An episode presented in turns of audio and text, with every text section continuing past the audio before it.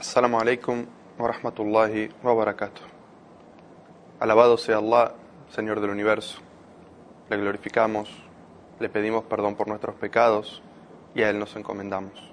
Nos refugiamos en Allah del mal que existe en nuestras propias almas y del perjuicio que pueden generar nuestras malas acciones. A quien Allah guía, nadie lo puede desviar, y a quien Allah extravía, no encontrará quien le pueda guiar. Alabado sea Allah, quien definió el bien y el mal. Alabado sea Allah, quien hizo que ordenar el bien y prohibir el mal sea la llave para el éxito de esta comunidad. Atestigo que no hay Dios salvo Allah, uno y único, y atestigo que Muhammad es su siervo y mensajero. Es el líder de los creyentes, el ejemplo de los justos y el mejor de los educadores. Oh Allah, bendice a Muhammad, a su familia, a sus compañeros y a todos aquellos que sigan su ejemplo hasta el día del juicio final. El ordenar el bien y prohibir el mal, el Amr bil Ma'ruf, el Nahi el Munkar, es un acto de adoración. Es una de las prácticas primordiales de los herederos de los profetas. Lastimosamente vivimos en una época en la que el demonio ha logrado engañar a mucha gente, haciéndoles creer que con cumplir con las oraciones, el ayuno, las invocaciones a Allah y la lectura del Sagrado Corán ya han cumplido con todo y es suficiente. Y por eso mucha gente no siente la necesidad de aplicar esta forma de adoración tan importante. Las consecuencias de abandonar el llamado al bien y la prohibición del mal son devastadoras para toda la sociedad. Tristemente, algunos de quienes deben estar a la cabeza de cualquier actividad que tenga relación con esta adoración han decidido alejarse y aislarse, dando lugar a que personas cuyos valores y formas de pensar no son positivos para la sociedad ocupen lugares de privilegio. Por eso vemos que los modelos que mucha gente sigue son cantantes, deportistas y actores cuyos objetivos generalmente es solamente llenarse de fama y de dinero y de saciar su ego y su vanidad.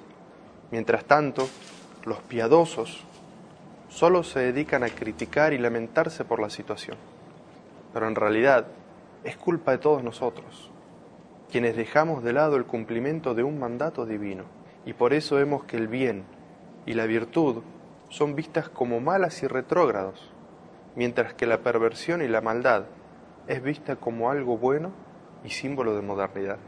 Todos tenemos la responsabilidad de llamar la atención frente a las cosas malas que se hacen en la sociedad. Pero en toda comunidad debe haber un grupo de gente que se dedique a erradicar el mal y a ordenar el bien a la gente. Allah Azza wa dice en el Sagrado Corán: "Waltakum minkum ummatun yad'una ila al-khair wa ya'muruna bil ma'ruf wa yanhauna 'anil munkar wa ulaika humul muflihun." Que haya entre ustedes quienes convoquen al bien, ordenando lo bueno y prohibiendo lo malo. Esos son los que tendrán éxito. Y el profeta Muhammad sallallahu alaihi wasallam dijo: Por aquel que tiene mi alma en sus manos, si no ordenan el bien y prohíben el mal, Allah les enviará un castigo.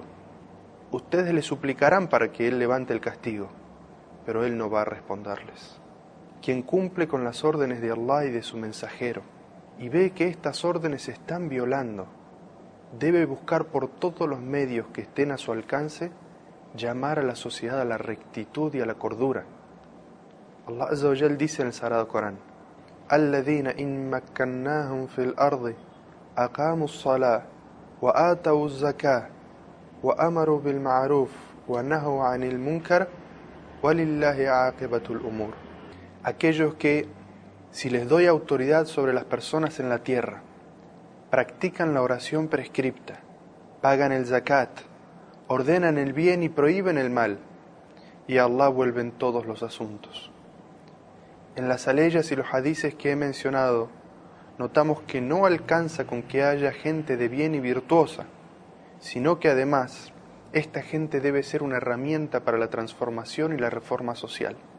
En pocas palabras, podemos asegurar que la virtud personal, sin el trabajo y el esfuerzo por establecer la justicia social y la virtud de la comunidad, es algo destructivo. Allah Azza wa Jal dice en el Sagrado Corán, لعن الذين كفروا من بني إسرائيل على لسان داود وعيسى ابن مريم ذلك بما عصوا وكانوا يعتدون كانوا لا يتناهون عن منكر فعلوه لبئس ما كانوا يفعلون fueron maldecidos quienes no creyeron de entre los hijos de Israel por boca de David y de Jesús, hijo de María. Esto fue porque desobedecieron y fueron transgresores. No se censuraban unos a otros los pecados que cometían. Qué malo era lo que hacían. Para prohibir algún asunto, no basta con que consideremos que está mal o pensemos que es un pecado. Hay que estar seguros de ellos, tener una prueba de los textos del Corán o de la Sunna.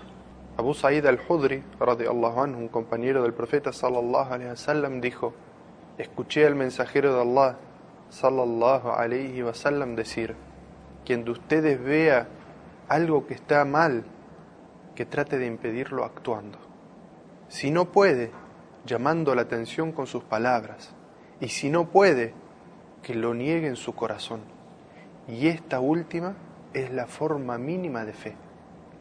Es decir, que el profeta sallallahu alaihi wasallam estableció tres niveles: el nivel de la acción, el nivel de la palabra y el nivel al menos de rechazar ese mal en el corazón. Y por debajo de eso no hay fe. Abdullah ibn Masud radiallahu anhu relató que el profeta Muhammad sallallahu alaihi wasallam dijo: Allah nunca envió un profeta a una comunidad antes que a mí sin que hubieran la misma discípulos y compañeros que siguieran sus costumbres y obedecieran sus órdenes. Pero luego vinieron sucesores que decían lo que no hacían y hacían lo que no se les había sido ordenado y hacían lo que no se les había ordenado. Quien los combata con su mano es un creyente, quien los combata con su lengua es un creyente y quien los combata en su corazón es un creyente.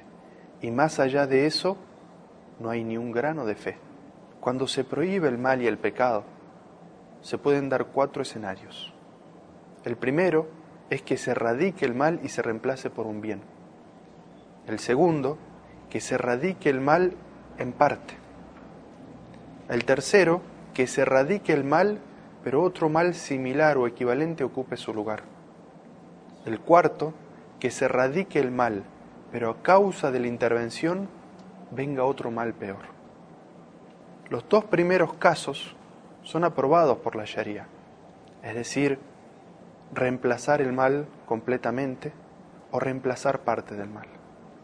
El tercero es un asunto que debe ser analizado por los sabios y los especialistas, es decir, reemplazar el mal por un mal similar o equivalente.